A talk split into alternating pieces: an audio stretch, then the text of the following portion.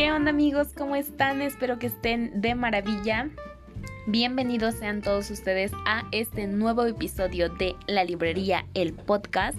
Yo soy su amiga Ángeles Rojas Flores y me da muchísimo gusto que estén aquí acompañándome en este nuevo episodio. Oigan, pues hoy antes de iniciar la, la lectura al capítulo 5, quiero compartirles una vivencia em, que me dejó una gran lección y em, espero que ustedes la aprendan conmigo y no a la mala como yo.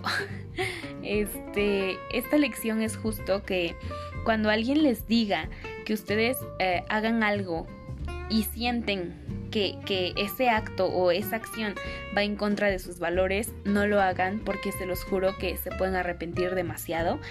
Em, sigan su intuición y no se dejen llevar eh, por lo que los demás opinan o dicen acerca de ustedes. Y pues bueno, después de esta introducción bastante mm, contundente, vamos a empezar la lectura a este capítulo. Capítulo 5. La autopercepción es un zoológico. ¿Estoy bien? No estoy bien. El título de la autobiografía aún no escrita de mi amiga Cintia. Tengo una amiga que es una gran profesionista. Es el tipo de persona que es tan articulada, poderosa, inteligente y naturalmente cautivadora, que podría estar en el mostrador ordenando un burrito y yo empezaría a llorar y a gritar, Eso es, sin frijoles refritos, ya la escuchaste. Así que imaginen mi sorpresa cuando después de una de sus pláticas se dejó caer a mi lado y aceptó saber lo verdaderamente aburrida que había sido.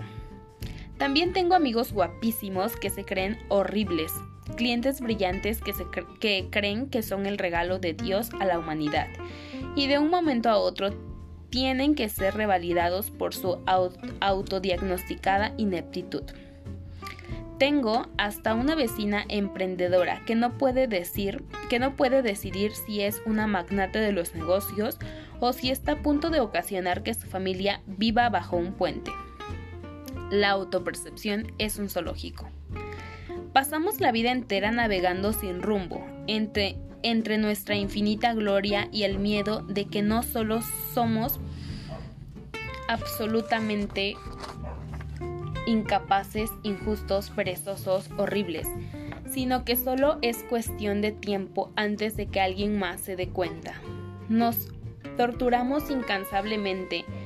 ¿Y con qué propósito? Si podemos ver nuestra gloria, y sé que puedes verla. ¿Por qué desperdiciamos nuestro precioso tiempo y energía pensando en las otras opciones? ¿Acaso la vida no sería más divertida, productiva y sexy si nos aferramos a nuestro magnífico y encantador ser? Es igual de fácil creer que somos asombrosos como creer que somos criaturas horribles. Tengo la misma cantidad de energía y la misma concentración. Entonces, ¿por qué preferimos tanto drama? ¿Alguna vez te has dado cuenta de cómo cuando alguien a quien admiras hace algo fenomenal, no te sorprende y hasta te alegras por él o ella? ¿Por qué no te sorprende? Por supuesto que hizo algo fenomenal. Es una persona fenomenal. Pero que tú veas lo maravilloso que eres es como empujar un malvavisco gigante por una colina. Sí, aquí vamos de nuevo. Vamos, somos maravillosos. Ups, se nos está resbalando. Se nos está resbalando por la izquierda. Empuja, muy bien. Estamos bien. Espera, ahora nos estamos resbalando por la derecha. Corremos de un lado a otro, dando un paso adelante y 14 atrás cuando es completamente innecesario. Mejor trata de verte a través de los ojos de alguien que te admire. Ellos lo entienden, creen en ti ilimitada e indudablemente. Ellos no están conectados con tus inseguridades y creencias negativas sobre tu persona. Lo único que ven es tu infinita gloria y potencial Conviértete en uno de tus aficionados más acérrimos.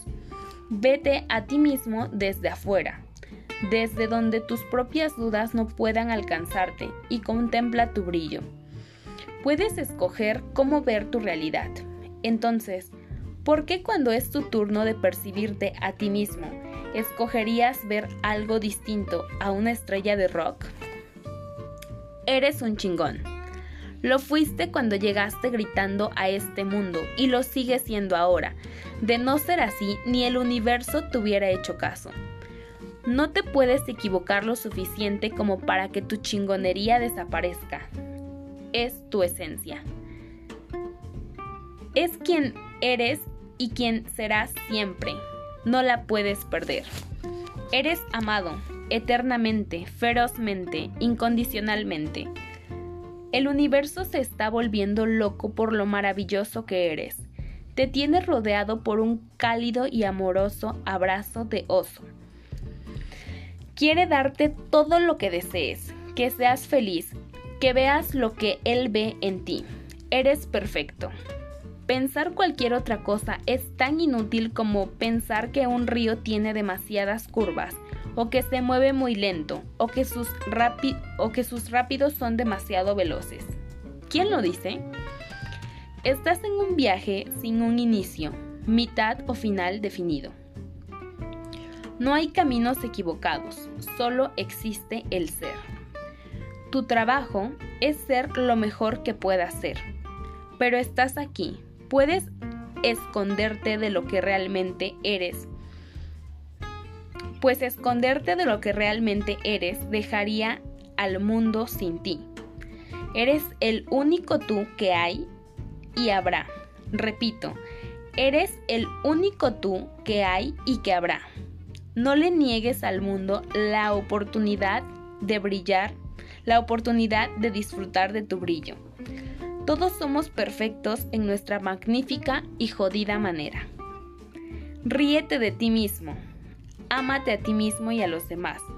Regocíjate en esta ridiculez cósmica.